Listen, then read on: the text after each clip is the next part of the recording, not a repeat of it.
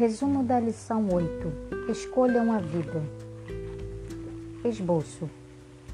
Na estrutura da aliança em Deuteronômio, a parte que segue as bênçãos e maldições, Deuteronômio 27 a 28, após as estipulações, Deuteronômio 5 a 26, culmina na sessão do apelo. Deus lembrou a Israel que ele fez todos os seus atos de salvação desde a saída do Egito ele então passou para a próxima etapa e exigiu de Israel obediência às leis e compromisso com a aliança. Em seguida, em paralelo com as antigas alianças do Oriente Próximo, o discurso de Moisés invocou testemunhas. O objetivo dessas testemunhas era apoiar o pleito da aliança e conferir ao seu apelo uma característica universal Ouça Deuteronômio 30, 19 e 31, 19.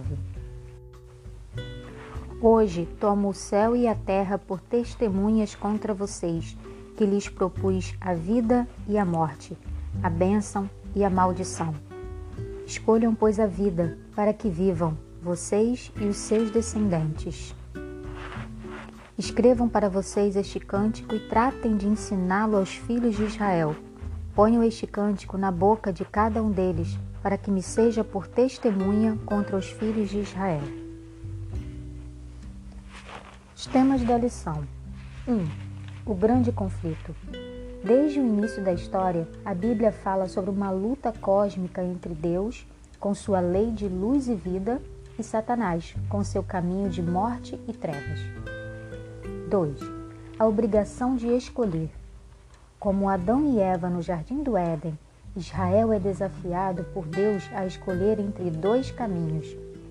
O paradoxo é que, se escolherem o caminho errado, perderão sua liberdade e não serão capazes de fazer escolhas. 3. A questão em jogo. A vida é a questão em jogo. Comentário. Israel tinha acabado de ouvir as bênçãos e as maldições, com ênfase nas maldições. Com isso em mente, Israel estava pronto para fazer uma escolha. A fim de preparar o povo para seguir na direção certa no Tratado da Aliança, Moisés usou dois argumentos. Primeiro, estipulou que todas as promessas condicionais de Deus são articuladas nas, nas conjunções se ou quando. Quando todas essas coisas vierem sobre vocês e voltarem para o Senhor seu Deus e derem ouvidos à sua voz. Deuteronômio 30, 1 e 2. Se derem ouvidos à voz do Senhor seu Deus, guardando os seus mandamentos e os seus estatutos, escritos neste livro da lei, se vocês se converterem ao Senhor seu Deus de todo o coração e de toda a alma. Deuteronômio 30, 10.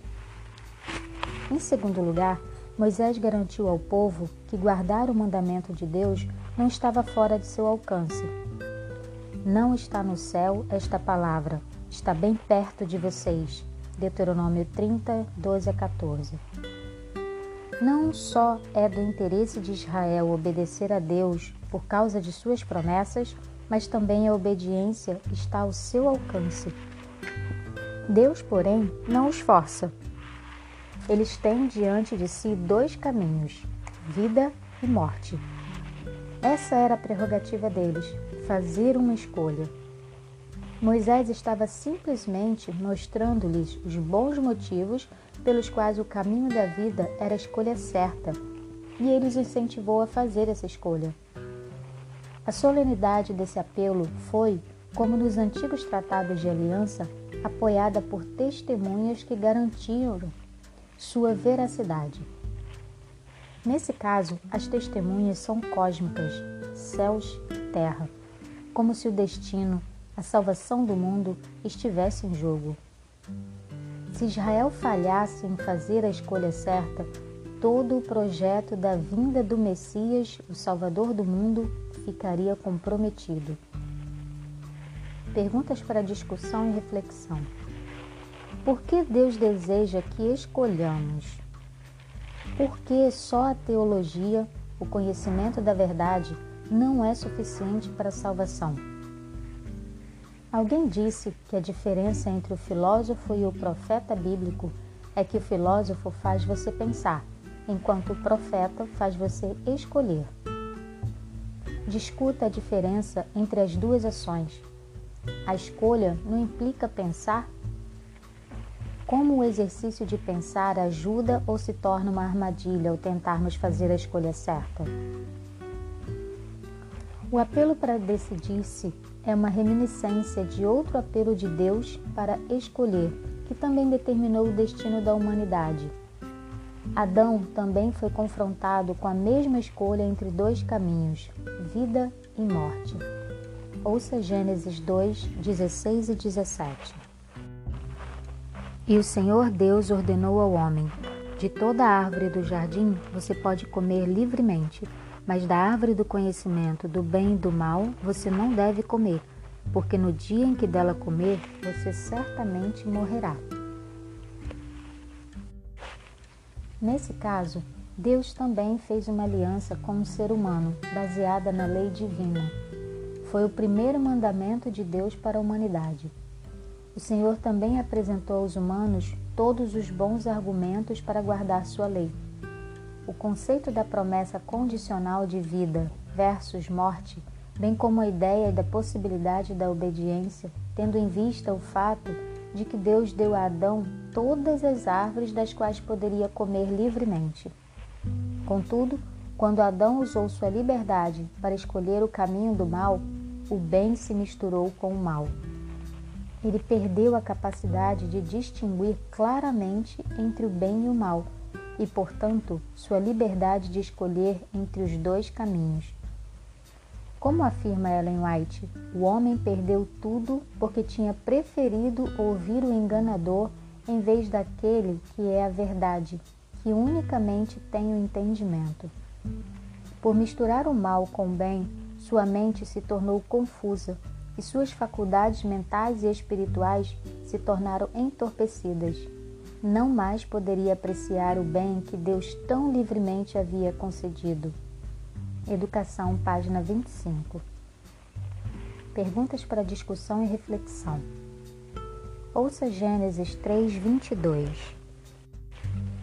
Então o Senhor Deus disse: Eis que o homem se tornou como um de nós, conhecedor do bem e do mal.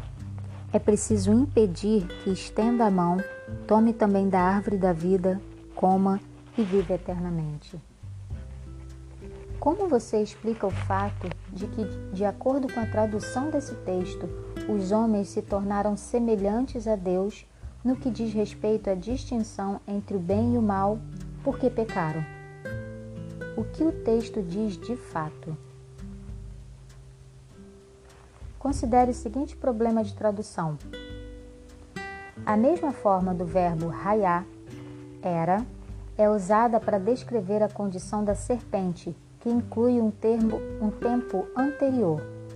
A serpente era, raiá, mais astuta. Gênesis 3:1.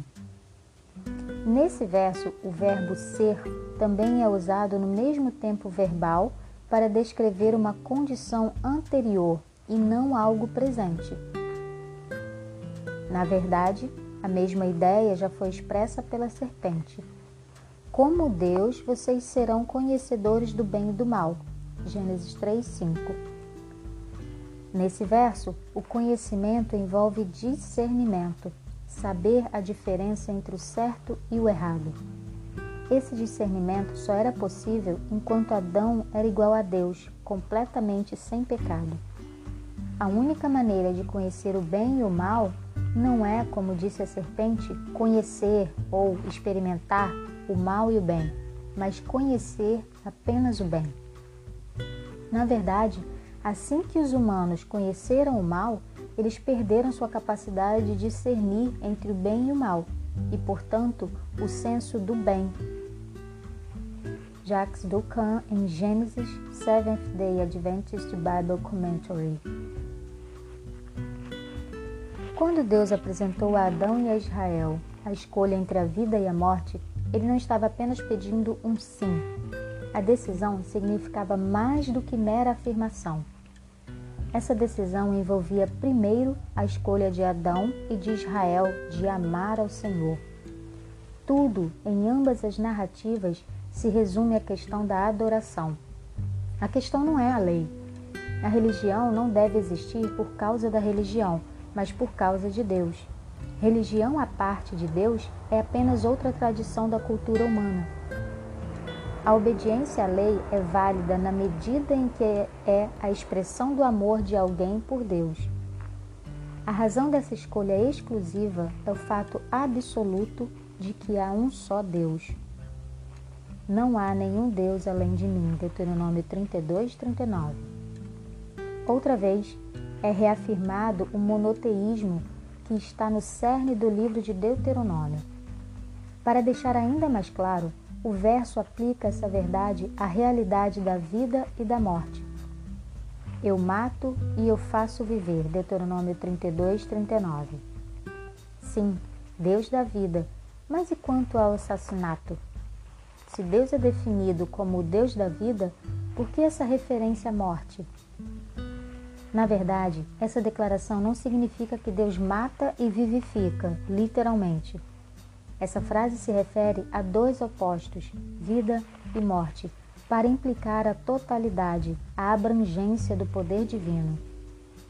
É uma forma de linguagem para se referir ao monoteísmo é por isso que a adoração diz respeito apenas ao Deus da criação, que Deus deu a vida e criou tudo. Somente com Deus temos certeza de vida. Quando Deuteronômio explica que da obediência de Israel depende a vida e a longevidade do povo, em Deuteronômio 30, 20, é para lembrar a nação de que a vida dela depende inteiramente do Senhor.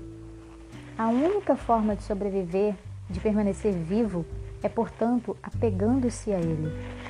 No entanto, mesmo esse apego que o profeta hebreu tem em mente não é a experiência dos místicos.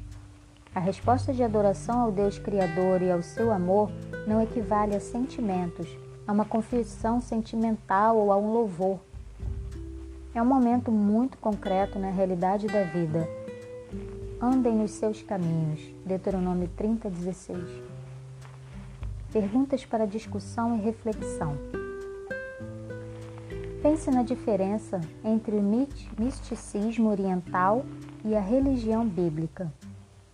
Qual é a diferença a respeito do lugar de Deus e da religião na vida? Como a ideia da evolução afeta o conceito de adoração?